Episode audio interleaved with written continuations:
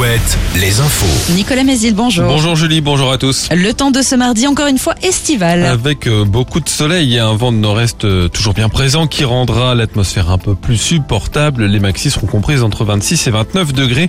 26 à Segré, 27 à Angers, Saint-Gilles-Croix-de-Vie, La Roche-sur-Yon, 28 degrés à Saumur, 29 à Luçon.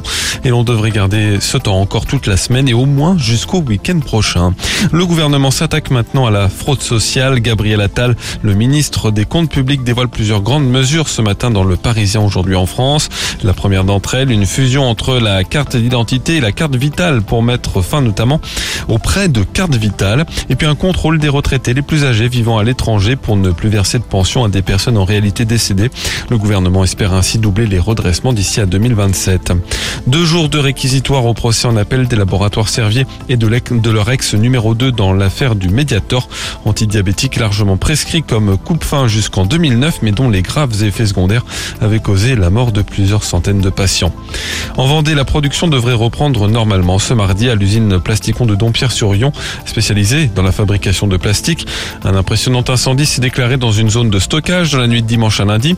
3000 litres d'acétone, un produit chimique entreposé dans de grands bidons, ont brûlé. Des flammes de près de 10 mètres de haut et un panache de fumée étaient visibles à plusieurs kilomètres à la ronde. Selon West France, il n'y a pas de pollution ou de risque sanitaire après les premières analyses effectuées sur place. À Nantes, les chauffeurs de VTC prévoient une opération escargot ce matin sur le périphérique. Ils se rassemblent au parc des expos de la Beaujoire avant de se diriger vers l'aéroport à faible allure. Parmi leurs revendications, la rémunération proposée par certaines applications comme Uber ou Bolt, ainsi que leur fonctionnement notamment autour des notes données aux chauffeurs.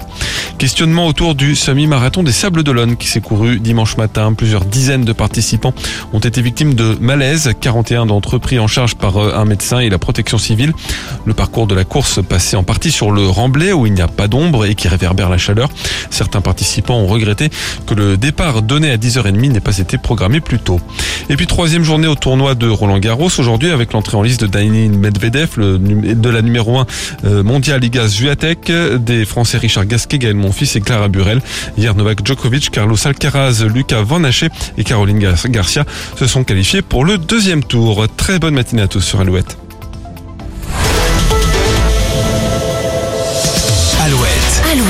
Le 6-10. Le 6-10. De Nico et Julie. Alouette, très bon mardi, tenez-vous prêts, soyez au